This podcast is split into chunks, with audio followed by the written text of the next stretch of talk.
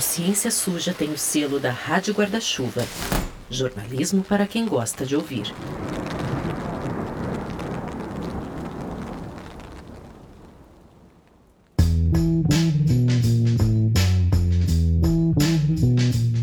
Oi, gente, tudo bom? Só para avisar que esse episódio faz parte de uma parceria com o Observatório de Políticas Científicas do Instituto Questão de Ciência, o IQC, e tem apoio do Instituto Serra Pilheira. O observatório tem o objetivo de estimular o uso de evidências na elaboração de políticas públicas de ciência e tecnologia no Brasil. Os episódios dessa parceria, e são seis episódios, têm um formato de mesa cast, de debate que é diferente dos nossos episódios regulares da segunda temporada, que tem aquela pegada mais narrativa que você já está acostumado. Esses episódios de debate, os mesacasts, eles vão ser publicados às quintas, a cada 15 dias, intercalando com os episódios regulares. Tomara que você goste.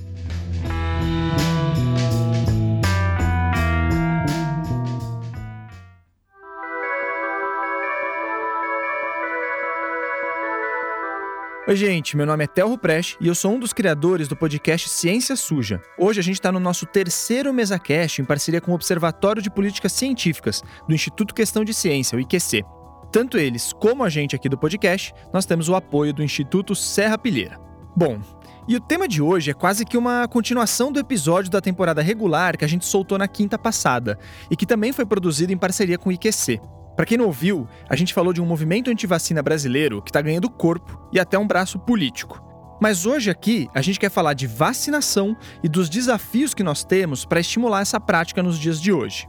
Porque assim, a história das vacinas é permeada por disputas políticas, né? Teve até revolta da vacina aqui no Brasil na primeira metade do século passado, e a gente sabe também que, para além da ciência, a comunicação e as campanhas de massa são fundamentais desde sempre. Que nos diga o Zé Gotinha e a importância dele para controlar a polio, o sarampo e por aí vai. Só que nos últimos anos, a gente teve a famosa escalada de notícias falsas, as fake news, e dos movimentos anti-vacina. E por isso os desafios têm mudado. E também não é só isso, né? As gerações atuais, elas deixaram de conviver com infecções protegidas pelas vacinas, justamente porque as vacinas, olha lá, elas funcionam, né? E é tipo, é aquela frase que já até tá gasta. As vacinas são vítimas do próprio sucesso. E, como se não fosse pouco, ainda tem falta de campanha, questões como horários de funcionamento dos postos e por aí vai. Então, o Brasil ele conta com o Programa Nacional de Imunização, o PNI, que é uma referência mundial. Em 2021, só em torno de 60% das crianças foram vacinadas contra a hepatite B, o tétano, a difteria e a coqueluche. Contra a tuberculose e a paralisia infantil, a polio, foram cerca de 70%. Contra o sarampo, a cachumba e a rubéola, o índice não chegou a 75%, e o ideal é pelo menos 90%. E essa baixa adesão que eu estou falando aqui, em diversos casos, se repetiu em tantas outras vacinas. Bom, para debater esse tema, a gente trouxe convidados que conhecem muito o assunto e que também têm prática no assunto. Então eu vou começar aqui trazendo para a conversa a doutora Isabela Balalai. Isabela, conta pra gente quem é você e por que, que você está aqui hoje com a gente. Olá, Tel, todo mundo, Natália, Juarez e Renato. Eu sou Isabela Balalé, sou vice-presidente da Sociedade Brasileira de Imunizações é, e uma pessoa apaixonada pelas vacinas. Trabalho nessa área das imunizações há, eu vou sempre falar assim, há mais de 30 anos, nunca vou acertar esse número.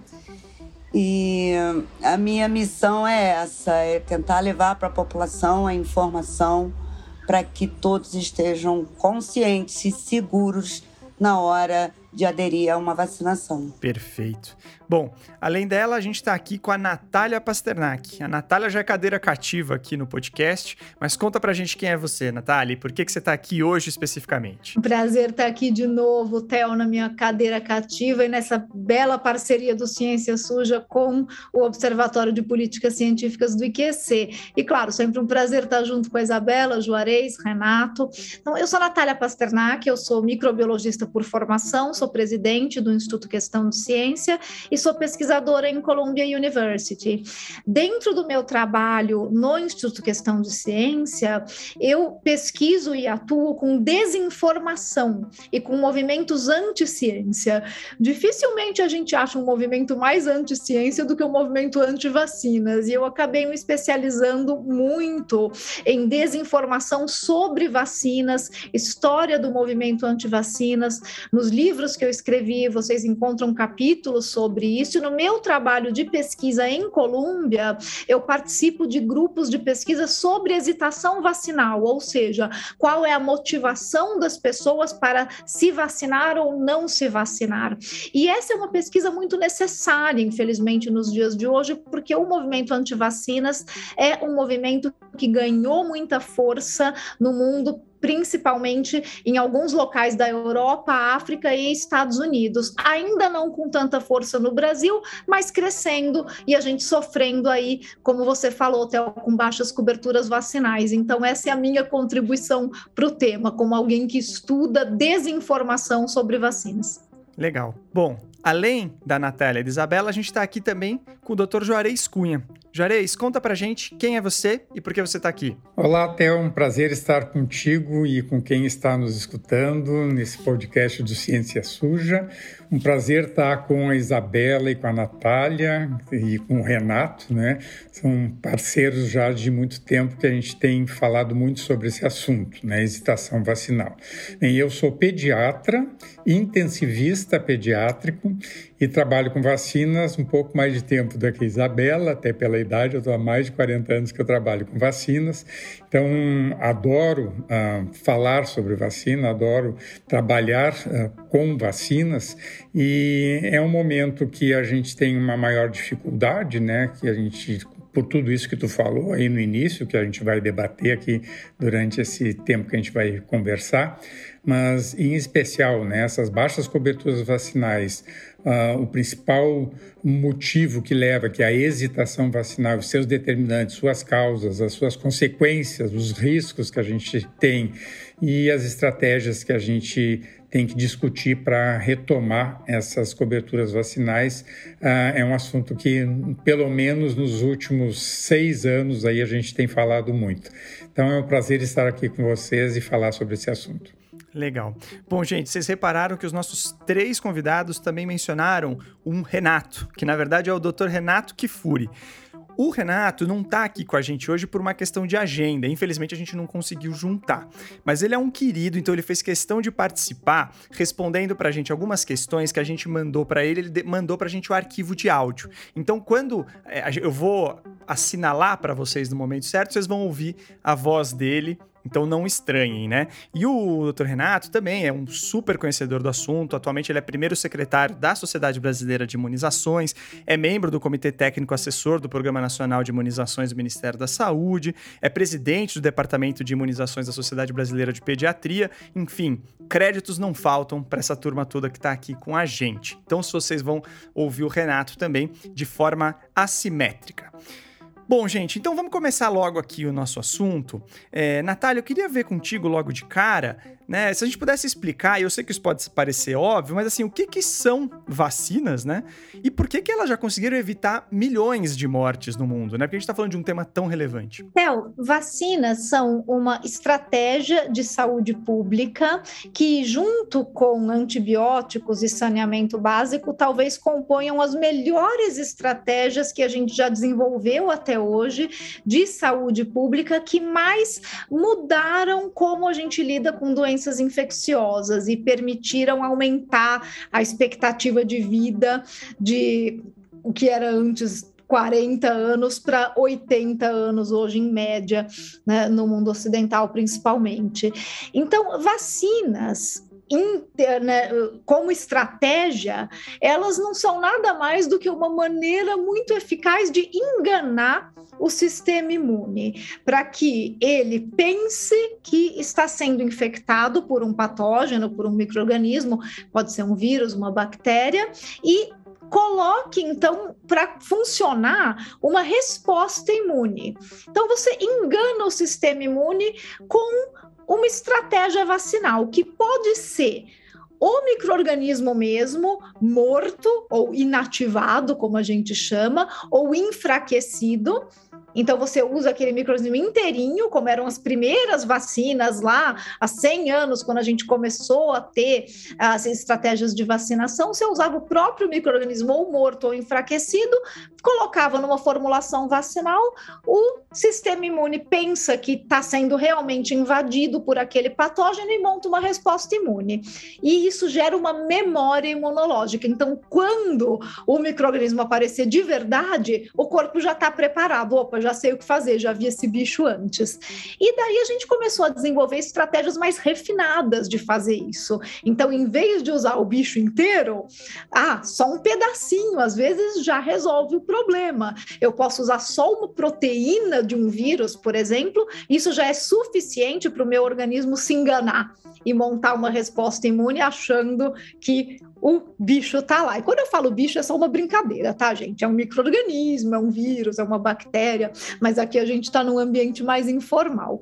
Né? E aí a gente tem as vacinas mais modernas ainda, que em vez de usar um pedaço daquele microorganismo, podem trabalhar só com uma informação sobre aquele microorganismo e mandam as nossas próprias células fabricarem um pedacinho dele, daquele bicho que a gente quer afugentar, e montar uma resposta imune, que são as vacinas genéticas, as vacinas de RNA, de DNA, as vacinas de vetor, essas todas que a gente viu chegarem no mercado com muita força durante a pandemia, que são muito bem-vindas, porque é uma maneira muito eficaz e muito mais moderna de fazer vacinas. Mas todas elas, o que elas querem é enganar o nosso corpo, enganar o nosso sistema imune para ele se preparar para quando o patógeno chegar. Então, ele pensa que a pessoa está sendo infectada, que a pessoa está doente, a pessoa não fica doente, mas gera uma memória contra aquela doença. Legal. E aí, Jorei, se pudesse ajudar com a gente com um pedaço um pouco histórico da nossa vacinação no Brasil, como é que ela veio caminhando, né, ao longo das décadas passadas, até a elaboração do próprio PNI? Conta pra gente, por favor. Olha, Theo, a história do nosso PNI, do nosso Programa Nacional de Imunizações, é uma história muito bonita, é uma história de sucesso, né? São quase 50 anos, então o PNI começa em 1973, né? E aquele momento inicial é um momento que até se organiza através de uma força-tarefa né, para erradicar a varíola, que, que a gente conseguiu ah, em 1980. Né?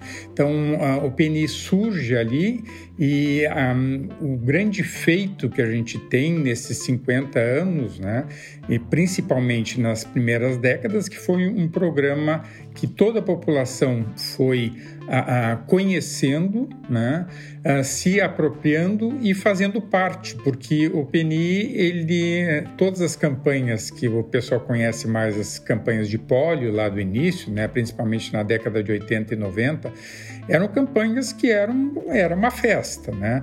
Então isso leva ao, o brasileiro a, a ser um, um, uma pessoa que acredita em vacinas, que se vacina e vacina seus filhos, né? Bom, eu vou dizer ainda sendo otimista que acredita, porque a gente sabe que né, nos, principalmente agora nos últimos dois anos a gente tem tido um impacto bastante importante na confiança né, uh, das vacinas. Mas uh, então o PNI começa com poucas vacinas, né? Então, lá na década de 70, a gente tinha a BCG, que protege contra a tuberculose, a polio oral, a tríplice bacteriana, aquela coqueluche, teto e difteria, e sarampo, né? Então, essas vacinas eram as vacinas que durante muito tempo eram as que a gente tinha. A partir do momento que vai se fortalecendo esse programa, e é um, e era um programa de saúde pública, um programa de Estado, então, uh, independente de quem estava no governo, era uma política pública, né? E foram, sendo uh, agregadas várias vacinas com no decorrer do tempo. E hoje nós chegamos a um calendário um, de vacinação não só da criança, mas para todas as faixas etárias, um calendário que poucos países oferecem gratuitamente o que nós oferecemos né, de proteção. Então, o calendário brasileiro ele oferece praticamente todas as vacinas que a gente considera importantes para a infância, né, gratuitamente, então isso é muito importante, né, e ao mesmo tempo vem a, aquele a, a hesitação que a gente vai falar mais tarde, que a hesitação é tu ter uma vacina disponível, tu ter uma vacina recomendada e mesmo assim ela não é aplicada ou aplicada com um atraso, né? Então essa é a definição de hesitação que, por seus vários determinantes, que a gente depois discute, mas ah, ah, com um, principalmente a queda na confiança, no meu ponto de vista, é o principal motivo aí que a gente tem nas quedas das coberturas vacinais, em especial nesses últimos dois anos, a gente tem daí um impacto muito importante. Mas os, as décadas de 90 e a década, a primeira década de 2000, 2010, nós atingimos coberturas excelentes em todas as vacinas que eram oferecidas e que foram sendo agregadas. Né? É claro que também de 2010 para cá ah, houve um, um, número também de vacinas que foram entrando no calendário. Então, como eu falei, é um calendário maravilhoso, ele é muito completo e é muito complexo. Né? Ah, mas a partir de 2014, 2015 ah, começa a ter um impacto de queda ah, nas coberturas vacinais e, e, isso vem sendo discutido desde 2016, 2017 a gente já falava sobre isso, até que em 2019 a Organização Mundial de Saúde coloca, né, como uma das 10 ameaças à saúde pública mundial a hesitação vacinal. Então, essa é a nossa história, uma história muito linda de sucesso, reconhecida não só por nós brasileiros, mas também por toda a comunidade internacional. Perfeito, né? É isso que você falou, é uma referência mundial mesmo. E aliás, fica aqui um, um aviso para quem estiver acompanhando, um site da SBIN que é muito interessante é o Família SBIN, né? Tem ali diversas vacinas para vocês verem como é a forma de aplicação, explicar os conteúdos sobre cada uma delas, é bem interessante, bem completo mesmo, dá para ver isso muito bem ali. Agora, o que é legal também, que fica claro no que o Juarez falou, né, Isabela, é o, o assim, o fato de que o PNI também envolve o lado campanha, né? E você é uma pessoa que trabalhou muito com diferentes campanhas de imunização. Fala um pouco pra gente, assim, né? Se essa iniciativa de sucesso, que é o que foi o PNI, que é o PNI, é, tem muito a ver também com as campanhas que foram feitas. Conta um pouco pra gente disso. Então, Theo, completando o que Juarez e, e Natália falaram, eu gosto de usar a seguinte frase: é, vacinas causam adulto, né? A Natália falou aí do aumento da expectativa de vida e foi isso que as vacinas fizeram, né? Elas são um fator muito importante do envelhecimento do brasileiro.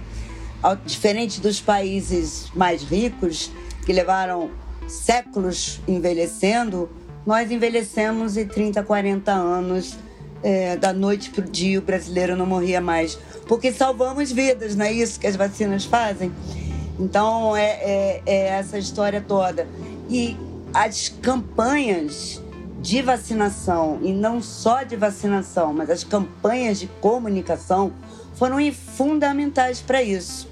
É, as, as campanhas, né, quando, quando o Ministério da Saúde chamava para uma campanha de vacinação da polio ou do sarampo, todos nós, a população brasileira, sabia que aquela era uma tarefa de todos e que o Ministério da Saúde estava fazendo isso para que as nossas crianças não morressem mais.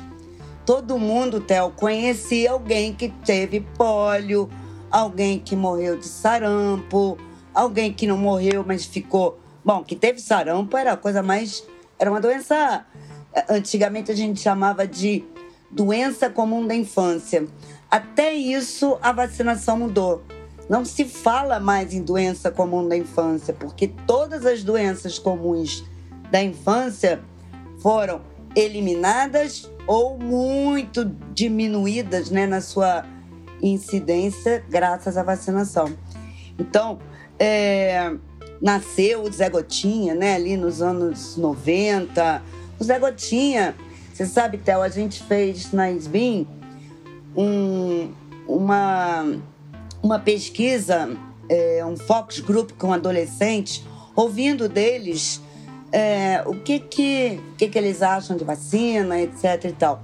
E uma coisa que surpreendeu é que, tudo bem, não foi agora, já tem talvez uns 10 anos, o adolescente há 10 anos atrás ainda tinha o Zé Gotinha como uma figura muito empática. E até hoje, você pode pegar o jovem que for, sabe quem é Zé Gotinha. E triste, né, Théo? Nesses últimos tempos, que é o nosso tema aqui, é, o Zé Gotinha já vi até o Zé Gotinha armado. É muito triste, né? Então, é, as campanhas, elas servem, é, para reforçar a cobertura. Valeu, obrigado, Isabela. Bom, acho que agora a gente vai trazer aquela primeira inserção do, do Renato Kfouri que eu falei, que ele vai contar um pouco pra gente como se desenvolve uma vacina e como a gente garante que elas são eficazes e seguras usando os melhores métodos da ciência. Então vamos ouvir. Olha, Theo, o desenvolvimento de qualquer produto novo, quer seja medicamento, quer seja vacinas, ele passa por um desenvolvimento em duas grandes fases, que nós chamamos de estudos pré-clínicos, onde análises de laboratório em modelos animais vão testar uma hipótese, se aquele medicamento, se aquela vacina, eventualmente é capaz de gerar uma proteção quer seja em, em modelos laboratoriais, quer seja em modelos animais. Uma vez que se cria uma consistência dessa, eh, dessa hipótese que esse medicamento ou essa vacina pode ser útil, começa o que nós chamamos de estudos clínicos, ou seja, estudos a ser administrados em seres humanos. É, estudos clínicos requer voluntários e requer aprovação de comitês de ética em pesquisa. Não se pode fazer estudos e experimentos clínicos sem que se tenha rígidos protocolos de segurança conforme determinam todas as boas práticas em pesquisa clínica. Então, todo o estudo é aprovado por um comitê de ética em pesquisa. Fase 1, dentro desses estudos clínicos, nós vamos dividir em três fases. A fase 1, onde poucos voluntários são estudados, onde se procura se adequar à dose daquele medicamento ou daquela vacina, o número de doses, o intervalo, a concentração, a faixa etária. Uma vez superada essa fase, mostrando especialmente segurança desse produto, não trazendo efeitos colaterais, vai-se para uma segunda fase, chamada fase 2, onde além desses dados são observados um número maior de voluntários, dados de segurança muito importantes e principalmente a resposta imunológica no caso das vacinas. Se as vacinas são capazes de induzir uma produção de anticorpos. E a fase 3 é a fase onde muitas muitos desses produtos, dessas vacinas ficam pelo caminho, que não chegam até a fase 3, é demonstrar num estudo aí controlado, geralmente com grupo placebo, metade toma aquela vacina candidata, metade toma um placebo, uma substância inerte que não faz nenhum benefício, e compara-se se o indivíduo que recebeu aquela vacina candidata desenvolveu proteção maior do que aquele que não recebeu nada. E aí sim, com segurança e com é, eficácia do produto, que esses estudos são para avaliar a eficácia, você termina os estudos clínicos e vai para aprovação. E aí passa para uma quarta fase, que é chamada fase 4, onde a gente observa, depois de licenciado o produto, como é que é o seu perfil de segurança, o impacto e o benefício que ele trouxe em mundo real, não com milhares, mas com milhões de doses aplicadas. Então, todo produto que chega à população, quer seja uma vacina ou medicamento, ele cumpriu rigorosamente todos esses protocolos. Não há nenhum medicamento, não há nenhuma vacina que não passou por todo esse processo. Com, vacinas, com as vacinas Covid não é diferente. Bom, mas Natália, acho que é importante te tocar, só fazer um pequeno adendo aqui, porque uma coisa que a gente tem ouvido muito, né? E aí sim, de grupos que estão mais ligados a, acho que a movimentos anti-vacina e tudo mais, é o fato de que as vacinas contra a Covid são experimentais, né? O, o, o já mostrou pra gente que na verdade não, mas explica assim, né? Ajuda a diferenciar pra gente o que, que seria uma, um produto experimental do que é uma vacina. Até porque continua se estudando essas vacinas, mas isso não quer dizer que elas são experimentais, né, Natália? É, um produto experimental é aquele que está em fase de testes. Então, quando você participa, por exemplo, de um estudo clínico, você sabe que você está fazendo parte de um experimento e você assina um termo de consentimento de que você entende que aquele produto ainda não foi aprovado para o mercado e você está ajudando a testar. Então, você vai lá como voluntário e aquele produto, sim, enquanto está na fase de testes, é um produto experimental. A gente tem muitos medicamentos que recrutam pessoas para esses testes, vacinas também, porque em algum momento todo medicamento e toda vacina vai ter que passar por testes em humanos, como o Renato explicou. Então, durante a fase de testes, o produto é experimental. Depois que ele foi aprovado, pelas agências regulatórias, ele não é mais experimental, mas ele pode, ele pode passar por um uso emergencial, que foi o que aconteceu com as vacinas de Covid, e que deu margem a essa interpretação aí, que para algumas pessoas é uma interpretação realmente ingênua, a pessoa teve dúvida, e a interpretação maldosa que foi feita em cima disso pelo movimento anti-vacinas, para se aproveitar desse, de, de, dessa, dessa designação que as agências regulatórias dão de, né, de vacina emergencial ou em estado de emergência, que é só uma aprovação mais rápida que as agências regulatórias fazem, porque estamos numa emergência sanitária e elas precisavam ter um, né, uma maneira mais rápida de aprovar e de disponibilizar essas, essas vacinas no mercado. Não quer dizer que as vacinas não passaram pelo período de testes, elas passaram, como todas as outras vacinas, mas que elas tiveram uma aceleração no processo de avaliação e para colocar no mercado das, né, da, das agências regulatórias. Então, isso é uma diferença. Uma coisa é experimental, outra coisa é uso emergencial. E mais ainda, né, Théo, mesmo depois que as vacinas até passaram do uso emergencial para o uso regular, como é o caso hoje das vacinas de Covid, o pessoal ainda continua falando que elas são experimentais. Então, elas não são, elas passaram por todos os testes que são requisitados, que, né, que são pré-requisito para aprovação das agências regulatórias, elas passaram por todas as fases de teste, como qualquer outra vacina, foram aprovadas e foram aprovadas para o mercado toda vacina, mesmo depois que ela é aprovada para o mercado, ela continua sendo observada. Não quer dizer que ela é experimental, isso acontece com todas elas. Ela continua sendo acompanhada e observada, por quê? Porque quando ela está no mercado, é a oportunidade de ver como que essa vacina vai se comportar em milhões de pessoas é muito mais do que os milhares de pessoas que a gente pode colocar dentro de um teste clínico. Então, efeitos adversos muito, muito raros, eles podem nunca ter aparecido nos testes clínicos, mas eles vão aparecer quando a vacina está no mercado. E isso é muito bom. Isso não quer dizer que é experimental, isso quer dizer que os desenvolvedores e as empresas continuam olhando, continuam observando para ver o que, que vai acontecer com essa vacina quando ela é usada em larga escala. Isso acontece com todas as vacinas que a gente usa, aconteceu com absolutamente todas que já foram colocadas no mercado.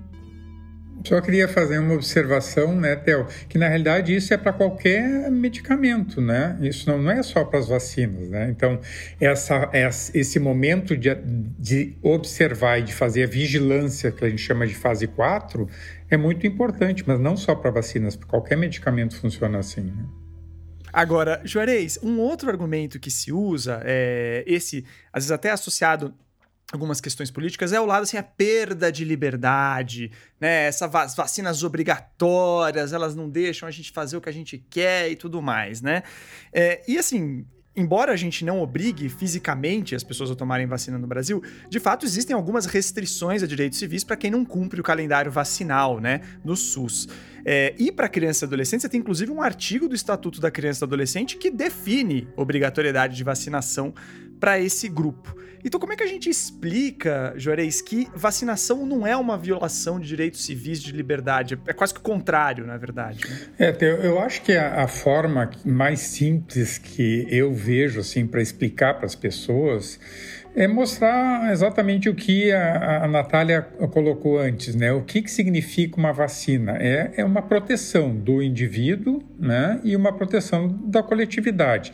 Então, uh, eu acho que isso a gente falou muito durante a Covid, mas antes disso, quando a gente falava, ah, eu preciso ter uma imunidade de grupo, imunidade coletiva, né, que para algumas vacinas eu preciso ter 95% de cobertura vacinal, como por exemplo o sarampo, né? Então, o que que significa isso, 95%? Que eu vou estar protegendo não só aquele indivíduo e vou proteger aqueles 5% que não fizeram, ou porque eles não poderiam fazer, ou infelizmente aqueles que são anti-vacina. Né? Então, eu acho que é uma posição, uh, no meu ponto de vista, muito egoísta né? quando você não vacina teu filho, porque. Uh, porque as pessoas em geral vão se beneficiar da imunidade coletiva, né? E, uh, e a gente, eu, o que eu acho, que eu chamo de egoísmo, porque eu tenho aquele grupo que não vai poder se vacinar. Então, um sarampo é um bom exemplo, é uma vacina uh, de vírus vivo atenuado. Ela não pode ser feita, aplicada em crianças imunodeprimidas ou adultos imunodeprimidos. Então, se eu tiver uma proteção, ah, uma cobertura vacinal bastante elevada, eu vou proteger aquele indivíduo, né? Então significa que eu vou ter uma menor possibilidade daquele vírus circular e aquela pessoa se contaminar, né? Então eu sei que tem uma discussão muito grande disso, nós já falamos muitas vezes também sobre isso, sobre vacina mandatória, vacina obrigatória, ah, o nosso próprio ECA diz isso, né? Ah, e pelo PNI também isso é dito, né? Que as vacinas do PNI elas são obrigatórias a não ser que tenha algum motivo médico que contraindique. Mas ah, nós sempre preferimos ir pelo lado do convencimento dessas pessoas ah, de só as vantagens, né? O valor que as vacinas têm e as vantagens que a gente tem em vacinar. Então, as doenças elas são sempre piores uh, em relação à morte, mortalidade, a, então a complicações e morte, elas são muito piores do que os raríssimos eventos adversos que as vacinas podem causar. Né? Então, quando as pessoas falam né, que estão uh, sendo feridos seus direitos individuais, uh, eu acho que é, é, uma posição que, infelizmente, acabou uh, aumentando né, o número de pessoas que estão pensando dessa forma, mas no meu ponto de vista é uma posição extremamente egoísta que não pensa uh, uma pessoa que não pensa não só não pensa em si, nos seus filhos e não pensa no, na coletividade. El, posso complementar rapidinho? Eu acho que uma das coisas, e que a gente até já discutiu, né, Juarez, sobre essa questão das liberdades individuais, é uma questão que foi trazida né, num, num, debate que eu fiz com o, com o meu coautor e também meu marido, Carlos Orsi, quando a gente estava debatendo sobre o, o, livro Contra a Realidade. E ele trouxe uma questão que eu achei muito interessante, que ele falou que o problema das liberdades individuais é que elas são imediatas.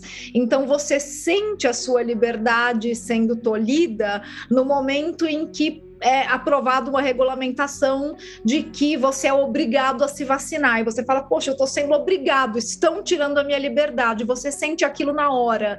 Enquanto que a possibilidade da doença e da morte é uma coisa mais abstrata, que está longe, que geralmente só acontece com os outros, não com você. Né? Ninguém acha que vai ficar doente e morrer. Mas a perda da liberdade você sente na hora que é feita a lei, que é feita a regulamentação. Então ela é mais palpável e as pessoas se sentem mais agredidas e é mais próximo. Enquanto que uma doença que pode ou não pode acontecer e que eu acho que não vai acontecer comigo é um conceito muito abstrato. Então, acho que isso é algo que a gente tem que trazer para as pessoas também, que a, que a probabilidade da doença é muito real. E, e, que essas doenças matam e matavam no passado. A gente tinha uma estatística antes da gente ter vacina para as diversas doenças infecciosas, principalmente essas, como a Isabela falou, de infância, que 20% das crianças morriam de doenças infecciosas antes de completar 5 anos de idade. Isso é uma probabilidade muito alta de algo que sim pode acontecer com você, com os seus filhos. E acho que a comunicação tem que ser feita um pouco nesse sentido, né, baseada na probabilidade e na questão da coletividade, como o Juarez falou, de outras coisas que a gente aceita com muita naturalidade. A gente aceita a proibição de fumar em locais fechados porque isso agride a saúde do outro. Então, a gente aceita isso, isso não é geralmente questionado. Talvez os fumantes fiquem meio chateados de ter que sair, mas eles saem para fumar em local aberto. A gente aceita a restrição de, de não beber se a gente vai dirigir. A gente não acha que está ferindo a nossa liberdade individual de dirigir bêbado.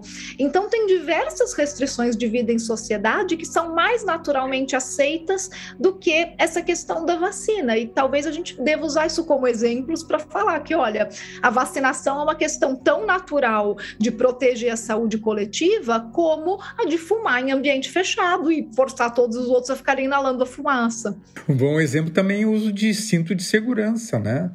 Quem é que. Porque assim, tu é multado se tu não usa o cinto de segurança. E, e para que, que tu está usando o cinto de segurança? É para te proteger, e é claro que tu vai ter, se tu te acidentar, tu vai ter consequências econômicas até para o próprio saúde, para o Ministério da Saúde, para tudo. Mas é, é, é, tão simples. E eu acho que até no início, eu acho que tinha essa discussão né, de liberdade, mas quem é que discute atualmente né, usar ou não cinto de segurança? Né? O que eu acho que é triste, Théo, é é que essa, essa questão da obrigatoriedade, ela existe desde 1974, é, a obrigatoriedade de vacinar a criança, não, não é nada novo. Triste é ver autoridades públicas que trouxeram o principal argumento do antivacinista, isso que, que Natália colocou muito bem, é, é uma coisa que mexe, né? É, tem gente que se vacina, é a favor da vacinação, mas briga pela liberdade de não vacinar. Mas não briga pela liberdade de não usar o cinto de segurança, porque não faz sentido, né? Então, o antivacinismo nasceu muito dentro disso. Vou falar que lá na revolta das vacinas, né, é, a, a questão era essa, a obrigatoriedade. Então, por que, que as autoridades brasileiras começaram a dizer a vacina não será obrigatória? Fica a pergunta. Pois é. E assim como agora, na época da, da revolta das vacinas, também haviam motivos políticos. A gente tem um episódio sobre isso na nossa primeira temporada. Fiquem de olho. E, aliás, neste episódio a gente entrevistou a Isabela. E aí, assim, eu, ao longo da minha carreira de jornalista, já falei com a Isabela algumas boas vezes. Eu, né, eu já atormentei ela uma bo umas boas horas, assim, da vida dela. E, assim, uma coisa que eu sempre ouvia dela era: o movimento anti-vacina no Brasil não pegou. Não pegou, não pegou. Nessa última conversa que eu tive no podcast com ela, ela voltou a falar disso, mas a gente teve uma conversa que me pareceu que ela tava. Eu não sei se é desanimada a palavra, Isabela, no sentido, mas assim, um pouco mais pessimista, talvez. Eu não sei se é isso. Né? E a gente chegou a falar. E assim, eu tô trazendo isso porque eu queria entender um pouco com você por que que essas taxas estão caindo? É mesmo o movimento anti-vacina ou parte dele? Ou na verdade tem muito mais por trás disso? O que, que você pode trazer para a gente nesse sentido? Então, Théo, é, ainda bem que você percebeu que eu estava desanimada. Eu realmente estou muito preocupada. Assim, é, todos nós, né? É, é, muito triste ver o que está acontecendo com o país. Então, as causas para essa baixa da cobertura vacinal é, a gente tem aí vários fatores. Vamos lembrar que isso começou, como o Juarez falou no princípio, começou de 2013 para cá. E ali o antivacinismo ele era muito pequeno, ele já existia, ele era importado. Na realidade, poucos grupos aqui no Brasil que recebiam é, o conteúdo é, de inglês traduzido já para português ou vídeo de, em inglês com legenda, ou o próprio texto. Aliás, ele, os antivacinistas continuam fazendo isso, né? Eles trocam. É, a gente está começando a aprender isso. Então, é, é, é, começar a trocar o que a gente tem é, de conteúdo positivo, como eles trocam os conteúdos negativos. É tudo igual. É, então, com a Covid e com a institucionalização do negacionismo no Brasil e o apoio das autoridades federais à não vacinação pelo menos contra a Covid, mas não existe, né, Theo, pelo menos contra a Covid. Se você é contra a vacinação, você é contra a vacinação. Então, hoje o antivacinismo, ele cresceu não em número de postagens, mas ele cresceu na estruturação. O perigoso é a estruturação. São poucos grupos, poucas pessoas com uma capacidade e dinheiro para comunicar como nenhum de nós tem.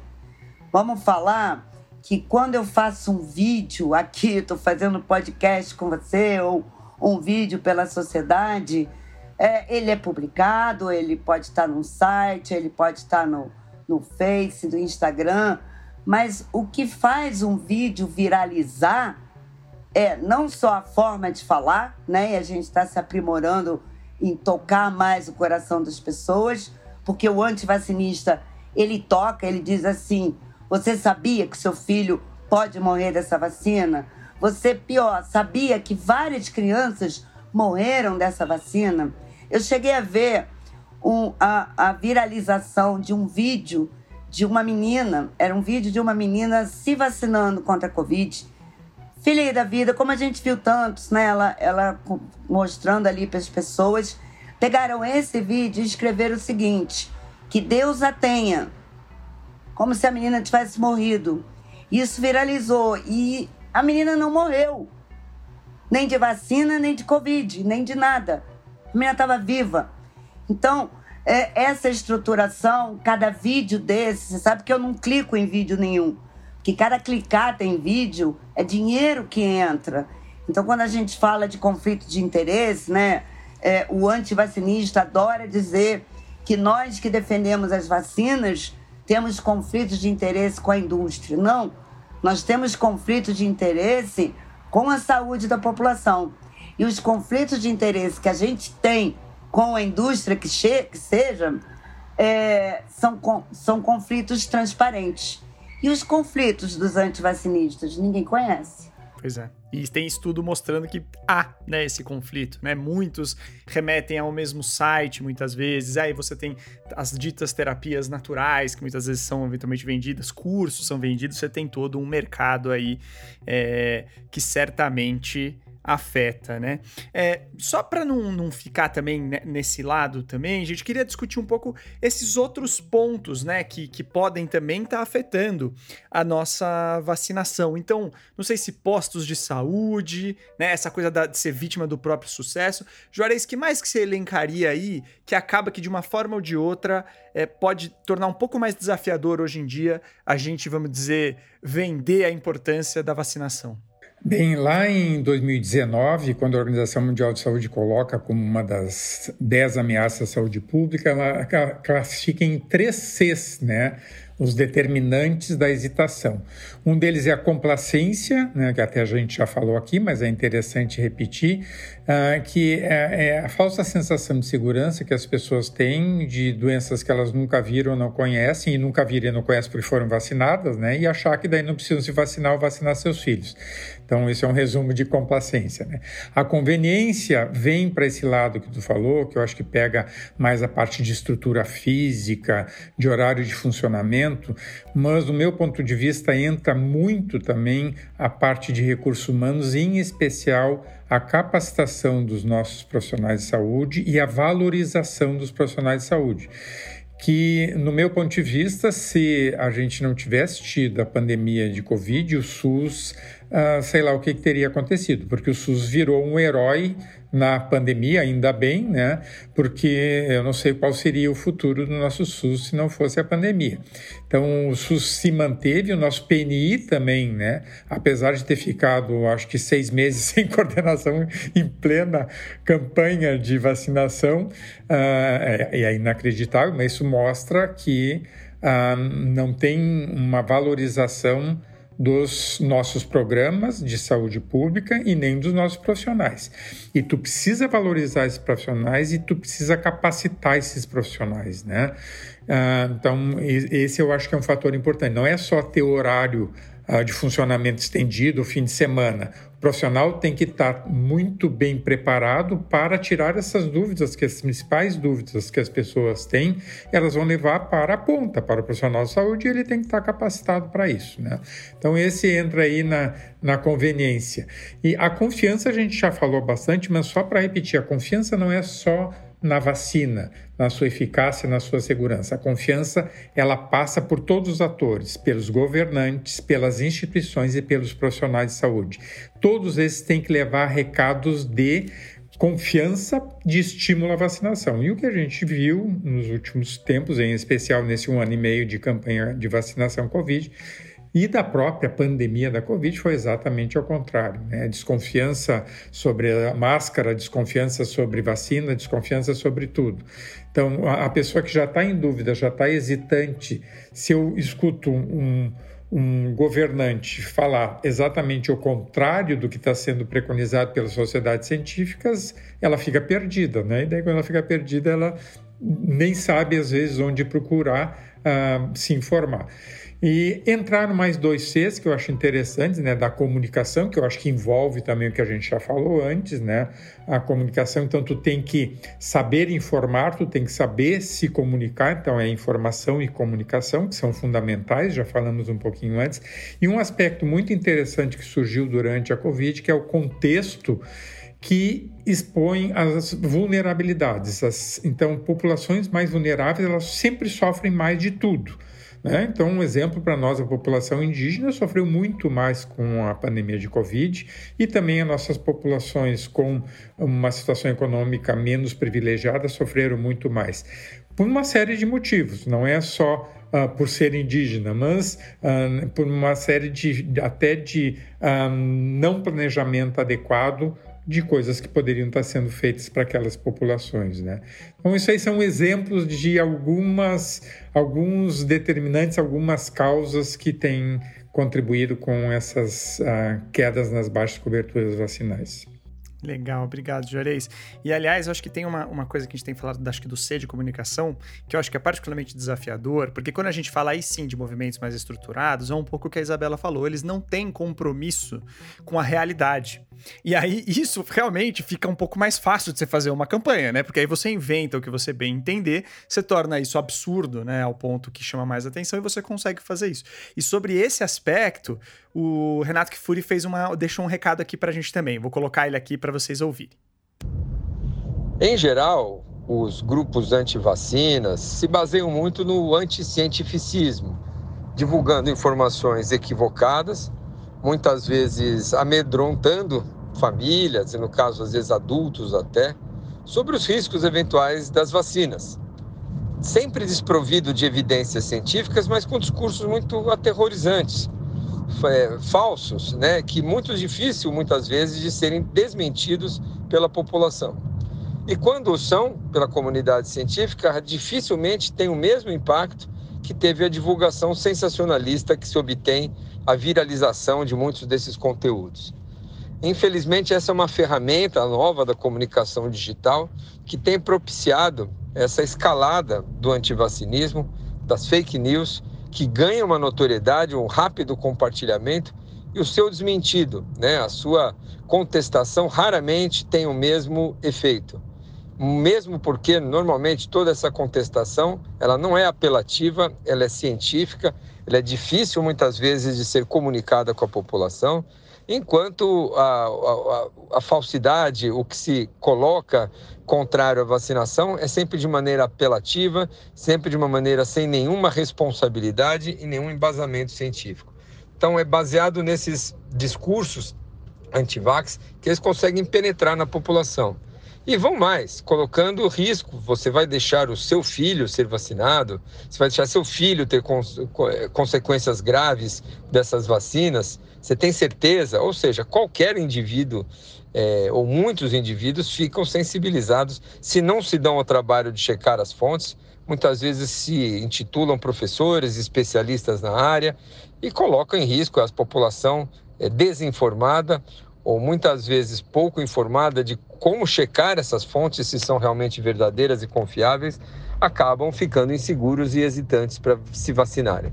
Isso tem sido a grande maioria de, da tônica da, dos quadros ou dos casos de antivacinismo e da divulgação de fake news. Se baseiam em notícias alarmistas, desprovidas muitas vezes por profissionais da saúde, o que é mais lamentável ainda, alarmistas e que colocam medo, hesitação nas famílias em se vacinarem por conta do medo, especialmente dos efeitos colaterais. Não dizem que a doença não é importante, não dizem em geral que, a, que não era necessário, mas que a vacina vai trazer mais riscos que benefício. Precisamos combater com informações de qualidade e, principalmente, orientar a população como buscar informações confiáveis. Bom, agora que a gente ouviu isso, Natália, tem também, né? O, a própria Isabela falou também que existem campanhas anuais, né? De, de vacinação. Mas realmente parece que a gente não vê mais, né? Na TV, ou vê muito pouco, ou não vê nas redes sociais, enfim. Parece que, que desapareceu de certa forma, né? É, isso, assim, tem motivo para isso estar tá acontecendo? É motivo político para isso estar tá acontecendo? Você acha que, de fato, há um, uma, uma, uma questão aqui também? O motivo é falta de investimento, ou seja, em algum momento uh, a gente parou de achar relevante investir em campanha de vacinação. E quando a gente fala em campanha, é campanha informativa, campanha de comunicação. Não é só você fazer a campanha dizendo que dia que vai ter, onde que vai ter e qual a vacina. É você explicar por que, que aquela vacina é importante, uh, por que, que a gente precisa tomar, chamar as pessoas, envolver as pessoas, fazer com que as pessoas realmente participem daquela campanha de vacinação vacinação e tenha uma participação ativa, uma participação realmente de, sabe, mais celebrativa. A gente deixou de celebrar as vacinas já há muito tempo nas campanhas. Então, se você pega campanhas mais antigas, desde a época da ditadura, inclusive, tinha campanhas muito bem dirigidas para trazer as pessoas para vacinação, para justamente tirá-las da complacência e construir a confiança. Então, mostrar por que, que as vacinas são importantes, por que, que precisa se vacinar e por que, que eu devo confiar nas vacinas como estratégia de saúde pública pública que foi extensivamente estudada e é segura e eficaz. Aí pega, por exemplo, campanhas que você não vai lembrar porque você é muito jovem, mas que o pessoal mais velho que está escutando vai lembrar do Sugismundo e do Doutor Prevenildo, que são da época da ditadura, do comecinho do PNI, mas que eram campanhas muito legais e muito envolventes, porque elas eram divertidas, elas mostravam o Sugismundo como aquele, aquele personagem bobo que não queria vacinar. E o Sigismundo era bobo em todos os sentidos, ele não tinha muita noção de, vive, de vida em sociedade, ele não queria tomar banho, ele jogava lixo no chão, e ele também não se vacinava, e não vacinava os filhos. E daí vem o doutor Prevenildo e explicava: ai, Sigismundo, não seja bobo, olha aqui como vacina é importante, previne contra esse monte de doenças, e seus filhos vão ser saudáveis e não vão ter essas doenças graves. E daí o Sigismundo, então, era convencido a vacinar os seus filhos. Depois depois disso, a gente teve também a criação do Zé Gotinha para a campanha de pólio, que foi um personagem também que trouxe muito envolvimento emocional para as campanhas. Então, a gente perdeu essa capacidade de envolver a população, de engajar. E a gente começou a fazer campanhas que eram só informativas. Dia tal vai ter vacina contra pólio no posto de saúde X no horário Y. E depois a gente parou de fazer até isso nem campanha informativa mais a gente faz.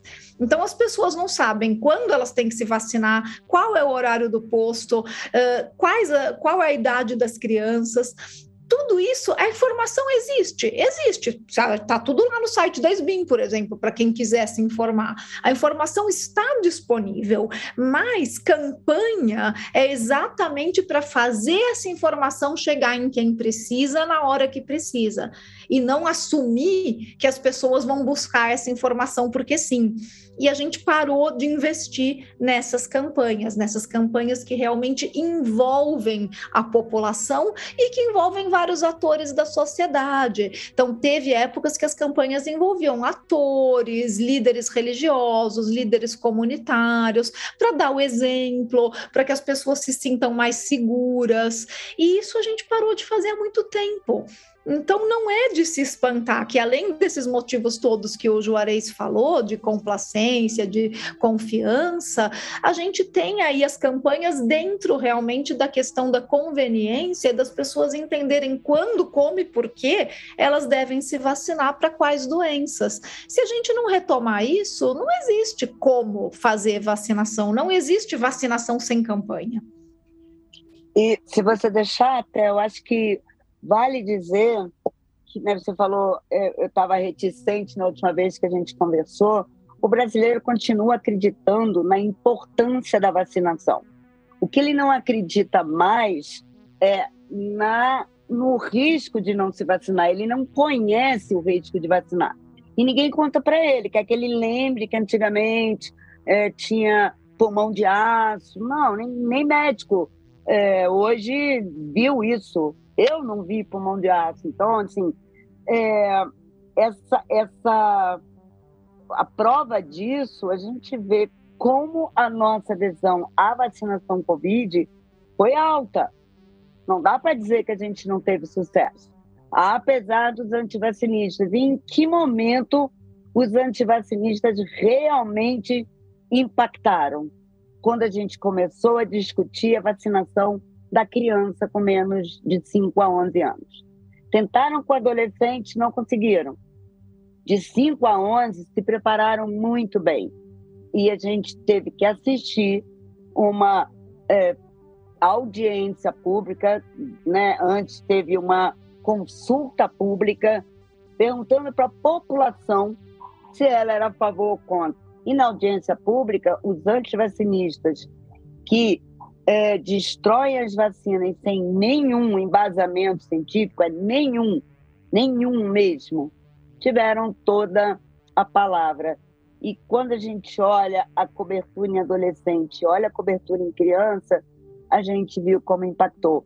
E para finalizar, porque eu acho importante, o que eles fizeram, além de dizer que a vacina era, era perigosa, mais do que isso, eles destruíram a gravidade da doença para a criança.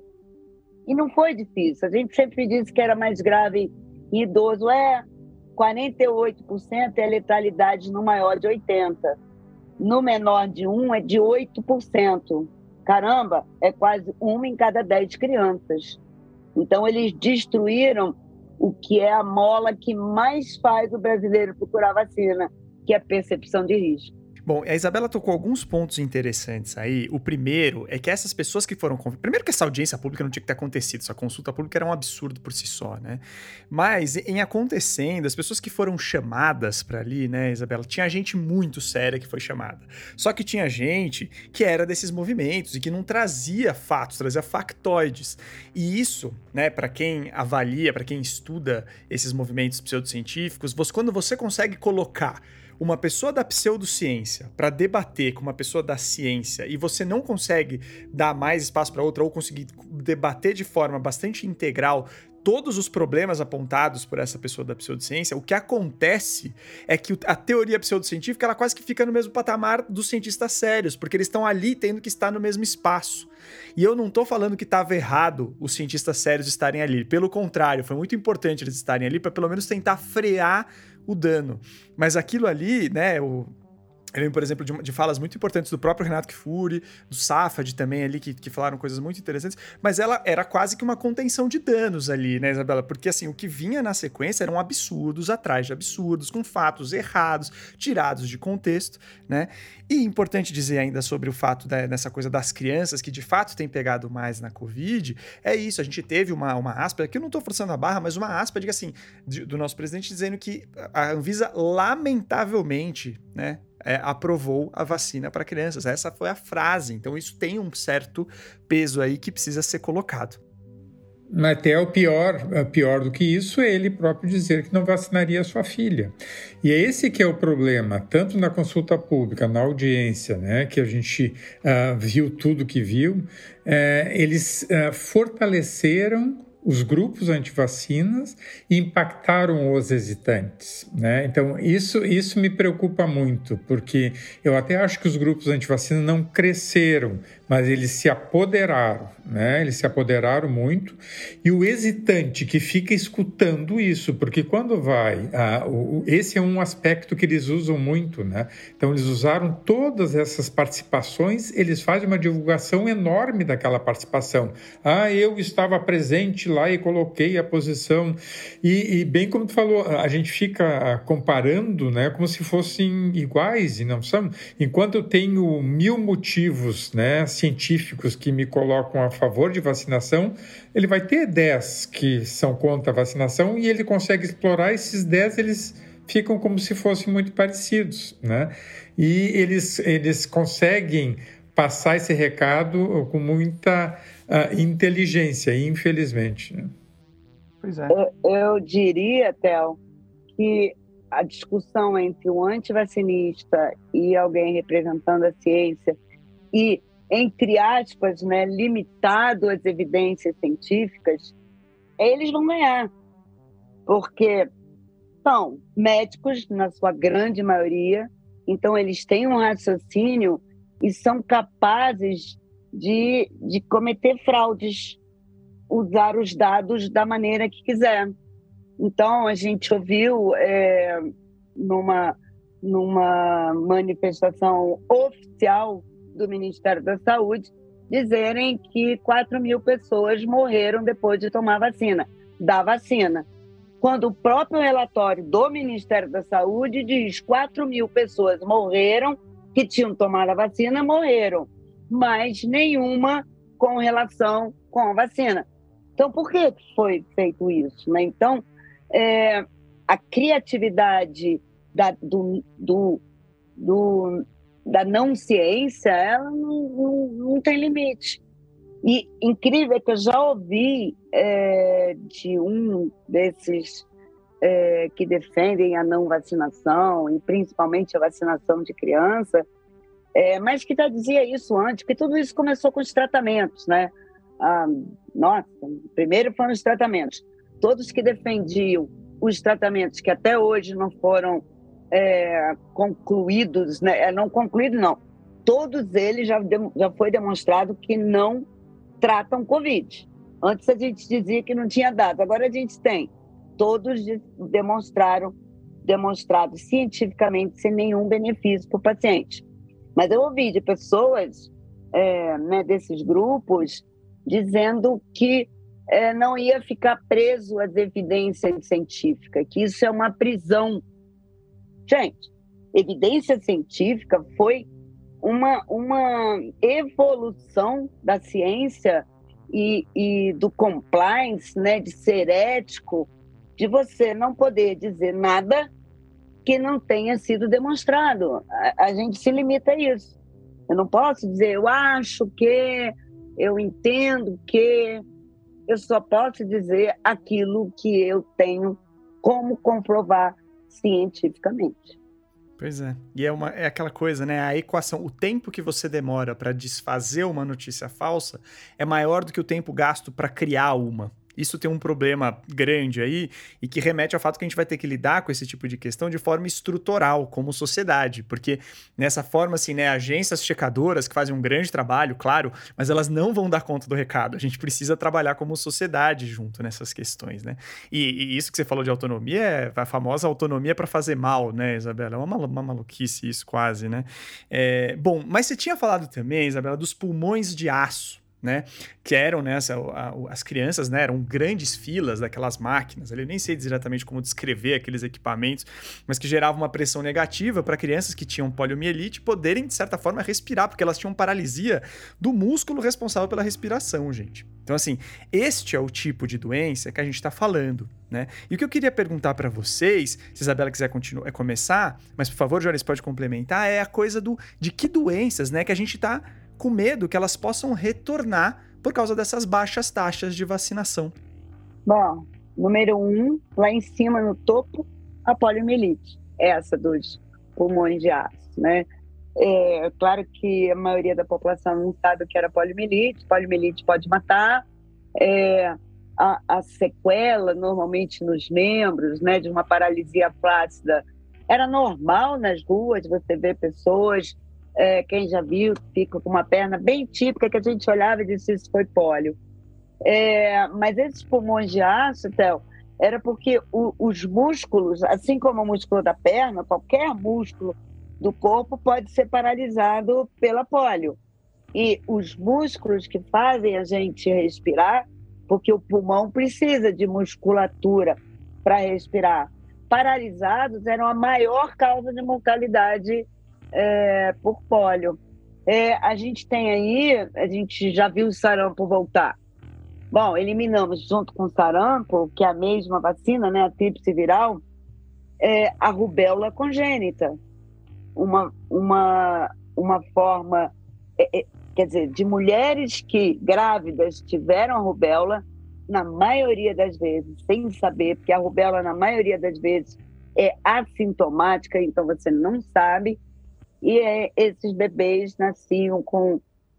É uma síndrome congênita, né, que vai de problemas cardíacos, surdez, retardo mental, que já foi um grande problema no Brasil, hoje eliminado.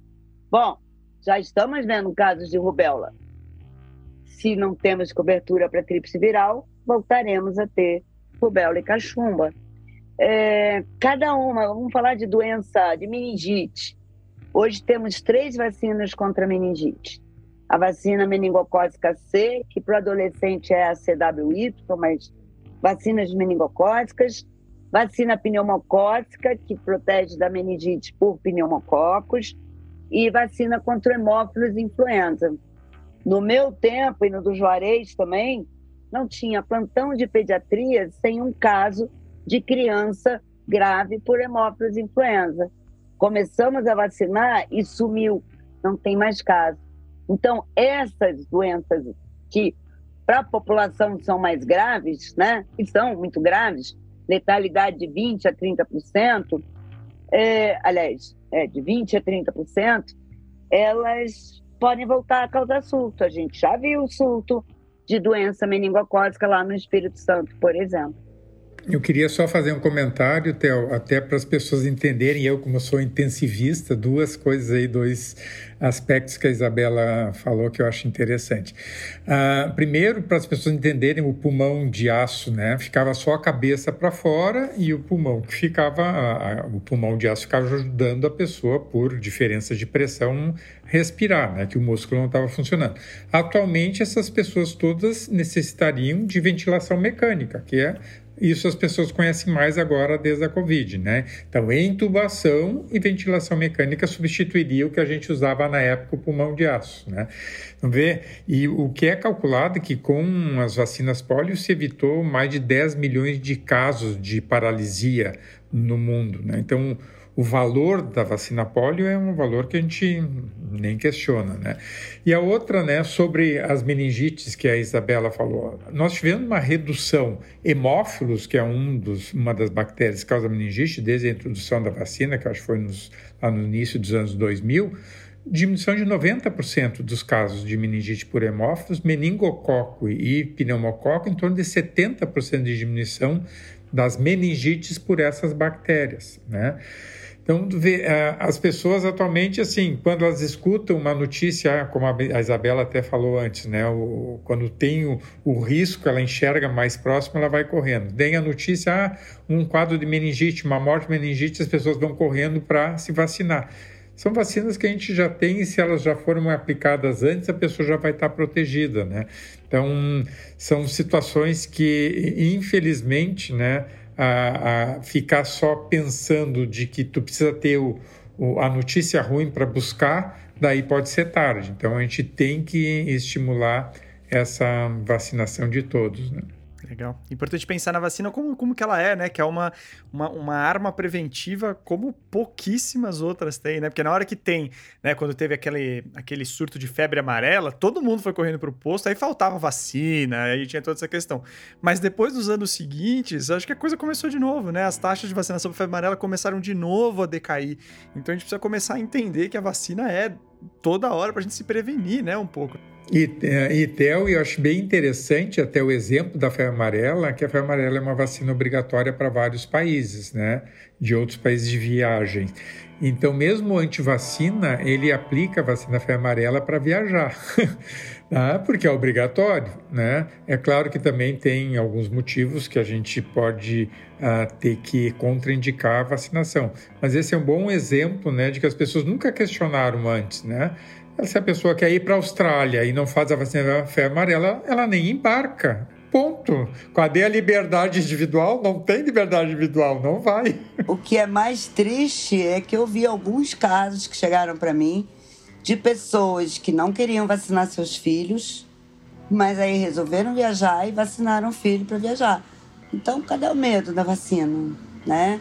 Então, assim, é isso, é hesitação, é muita maldade tudo isso, né? Colocar tanta coisa ruim na cabeça das pessoas.